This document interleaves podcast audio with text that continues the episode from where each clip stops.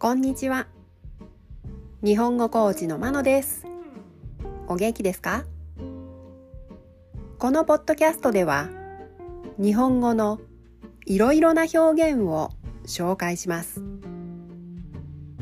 このような表現を知っていると相手が言っていることがもっとわかるようになりあなたが言いたいことがもっと言えるようになります。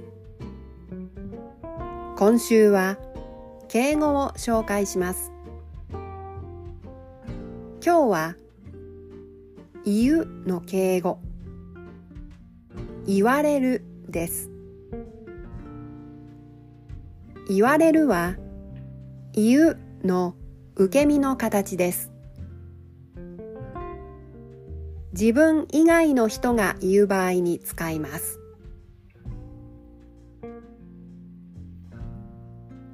例文です。1お客様が返品をしたいと言われています。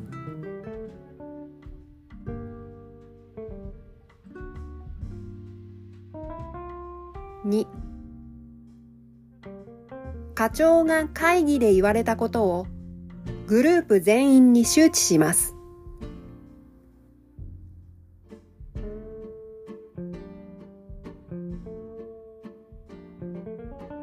3先ほど先生が言われましたが、計画を見直すことになりました。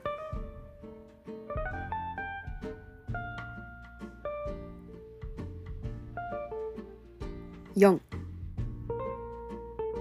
川本さんが言われていることは私もよくわかります。